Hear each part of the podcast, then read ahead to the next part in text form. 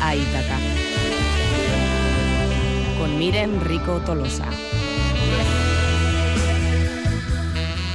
El filósofo Thomas Carlyle reflexionó una vez y dijo que los libros son amigos que nunca decepcionan. Y eso es al menos lo que me ocurre a mí o, lo que me ha ocurrido a mí eh, cuando he leído prácticamente todos los libros del autor del que hoy vamos a hablar en los próximos minutos.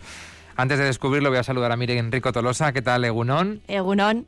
El autor eh, al que me refiero es Carlos Ruiz Zafón, al que casi todos conocemos por esa tetralogía del cementerio de los libros olvidados, pero que antes fue también ¿no? autor eh, de éxitos juveniles. Eso es, eso es. Antes de ser quizás mundialmente famoso por esa tetralogía, eh, lo que he traído yo eh, no están ordenados, pero es uno de los volúmenes eh, de esa trilogía de la niebla, que se enmarca quizás en esa literatura juvenil, que esa trilogía está compuesta por eso, por El Príncipe de la Niebla, que es el volumen que he traído, por Las Luces de Septiembre y por el, Palacio de la el Palacio de la Medianoche. Eso es, es que ricasco. Que yo eh, le decía a Miren esta mañana que tengo dudas de haberme leído justo la propuesta que nos trae hoy. Los otros dos sí que los tengo eh, presentes, pero este me, está costando recordarlo. Además, hoy hablamos de Carlos Ruiz Zafón porque este 2020 ¿no? ha, ha fallecido.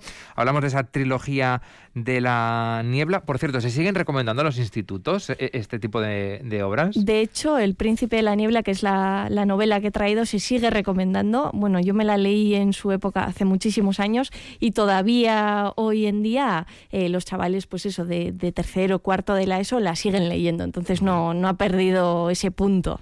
Bueno, pues la trilogía, como decimos, está compuesta por Las luces de septiembre, El Palacio de la Medianoche y este, El Príncipe de la Niebla.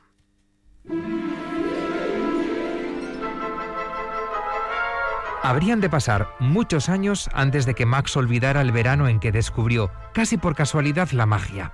Corría el año 1943 y los vientos de la guerra arrastraban al mundo corriente abajo, sin remedio.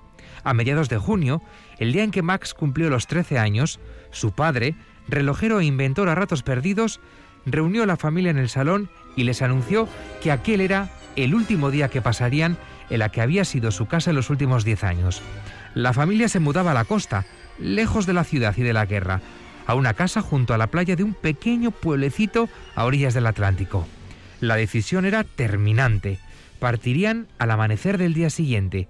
Hasta entonces debían empacar todas sus posesiones y prepararse para el largo viaje hasta su nuevo hogar. Reconozcamos que no es lo mismo escucharlo en mi voz que en la de Marichu Díez, ¿eh? pero bueno, ahí está la historia de ese primer capítulo de, El Príncipe de la Niebla. Eh, no sé si la trilogía son temas distintos, tienen conexión entre ellos, cada libro tiene su propia trama cada, libro tiene su propia trama, es decir, podemos leerlos independientemente unos de los otros y no, no pasa nada, no vamos a perdernos nada solo por leer uno o leyendo los tres, es decir, son totalmente independientes. Y en este caso, en El Príncipe de la Niebla, que yo creo que es de los tres quizás el, más conocido, eh, se nos narra la historia como bien has, relatado, de un, bueno, el protagonista es un adolescente que junto con su familia se va a mudar a un nuevo hogar, a una casona que, que ya por la pinta que tiene y en la portada precisamente aparece esa, esa casa, eh, ya nos da ese, ese aura de, magia y de misterio de una casa mm, pues encantada o que tiene algún misterio dentro de ella porque la familia anterior que, vivía en esa casa, bueno, eh, le ocurrió una tragedia a esa familia y el niño que es de la misma edad precisamente que el protagonista murió ahogado en esa casa. Entonces hay como una especie de misterio de por qué murió ahogado, qué es lo que le pasó y aparece precisamente el personaje más importante que es el que da título a la obra, que es el príncipe de la niebla, que es una especie de diablo con el que puedes hacer eh, un trato, es decir, te concede un deseo a cambio de algo igualmente eh, valioso. ¿Cómo son los personajes que nos presenta Zafón en esta novela? Ya has hablado de ese personaje, ¿no? Ese eh, príncipe em, de la niebla. Y luego está Max, ¿no? Creo que es otro de los protagonistas. Max sería el protagonista. Eh, son personajes, yo creo que muy, muy adecuados para los lectores juveniles porque se pueden identificar mucho con esos personajes.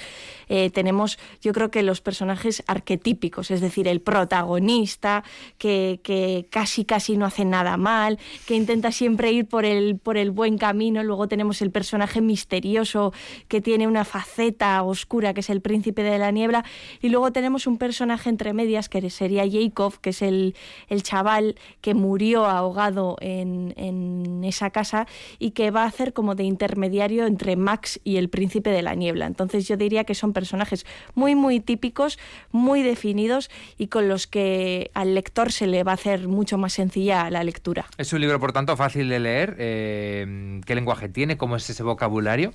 Pues yo creo que en el caso de Carlos Ruiz Zafón, eh, quizás en sus novelas eh, más adultas sí que se ve un registro mucho más amplio, pero en las novelas juveniles eh, yo creo que lo adecua bastante. Es un registro muy, muy sencillo, se lee muy rápido, hay muchísimo diálogo también y no es nada difícil de leer y siempre tiene ese hilo conductor del misterio de qué es lo que está pasando, por qué ese niño murió, quién es en realidad el príncipe de la niebla y qué va a pasar con esa casa medio embrujada en la que vive. ¿Hay viajes en el tiempo? Quiero decir, ¿va hacia el pasado para conocer lo que ocurrió? Sí que hay una especie de viajes en el tiempo en cuanto a por qué eh, Jacob eh, acaba muriendo ahogado.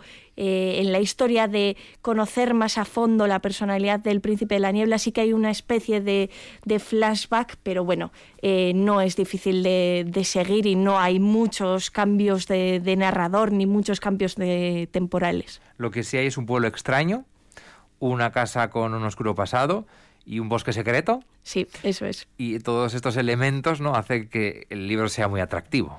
Sí, al final son también los, los elementos típicos de las novelas de misterio o de intriga, que al final siempre una casa antigua o, un bosque encantado o personajes muy extraños, porque los personajes secundarios del pueblo en el que está esa casa son totalmente extraños y, nos meten en ese aura de qué incómodo está siendo todo esto y qué, qué es lo que está pasando. Me apetece saber por qué esta gente está tan extraña, por qué esta casa está embrujada. Eh, y yo creo que con esos, eh, esa mezcla eh, consigue al final la receta perfecta para mantenerte enganchado. Porque tenemos que animar a los más jóvenes a que se acerquen a esta obra porque, bueno, precisamente para hacer un pequeño homenaje a Carlos Ruiz Zafón, que como hemos dicho antes ha fallecido recientemente, porque es uno de los autores españoles, yo creo que más importantes de esta última eh, época, y porque yo creo que escribe novelas que son tan fáciles de leer y que tienen ese elemento de, que no las puedes dejar de leer, que yo creo que pueden ser muy, muy adecuadas para el público juvenil. De hecho, no sé si alguien no es muy lector, eh, este es un buen libro para acercarse a la literatura. Sí. Muchas veces a los jóvenes les cuesta acercarse a la literatura porque no encuentran propuestas interesantes ¿no? que les haga engancharse, ¿no? como se enganchan en una serie. Este puede ser un buen ejemplo. Este puede ser un, un grandísimo ejemplo. Yo creo que, Carlos Ruiz Zafón, quizás también eh, muchos profesores eh, de lengua, literatura, lo han elegido precisamente por eso, porque muchos chavales eh, no están acostumbrados a leer o en esa época no tienen esa fase de, de lectura y es escogen precisamente este libro y libros parecidos a este para intentar enganchar a los chavales antes de quizás meterles un Quijote o una casa de, Bernarda Alba, por ejemplo, sin desmerecer para nada esos dos títulos. ¿eh? ¿Qué precio tiene y en qué editorial encontramos este libro? Pues lo podemos encontrar en la editorial Alfaguara y ahora que, que han hecho un montón de reediciones de todo el catálogo de Carlos Ruiz Zafón, se puede encontrar incluso por el precio de 8,50. El príncipe de la niebla es la recomendación de Miren Rico Tolosa para hoy, pero en cualquier caso eh, hay que bucear ¿no? en, toda, eh, en toda la obra de Carlos Ruiz Zafón, tanto la de juvenil como la de más adultos, porque merece la pena, ¿no? merece mucho la pena eh, las historias que cuenta y cómo ha sabido, ¿no? con un lenguaje sencillo, pues atrapar al lector ahí en, en la historia y que no dejemos el libro hasta que no llegamos a la última página. Miren, es que ricasco acaba bien el año y es nos que vemos el próximo. Un abrazo muy fuerte. Berrin, agur.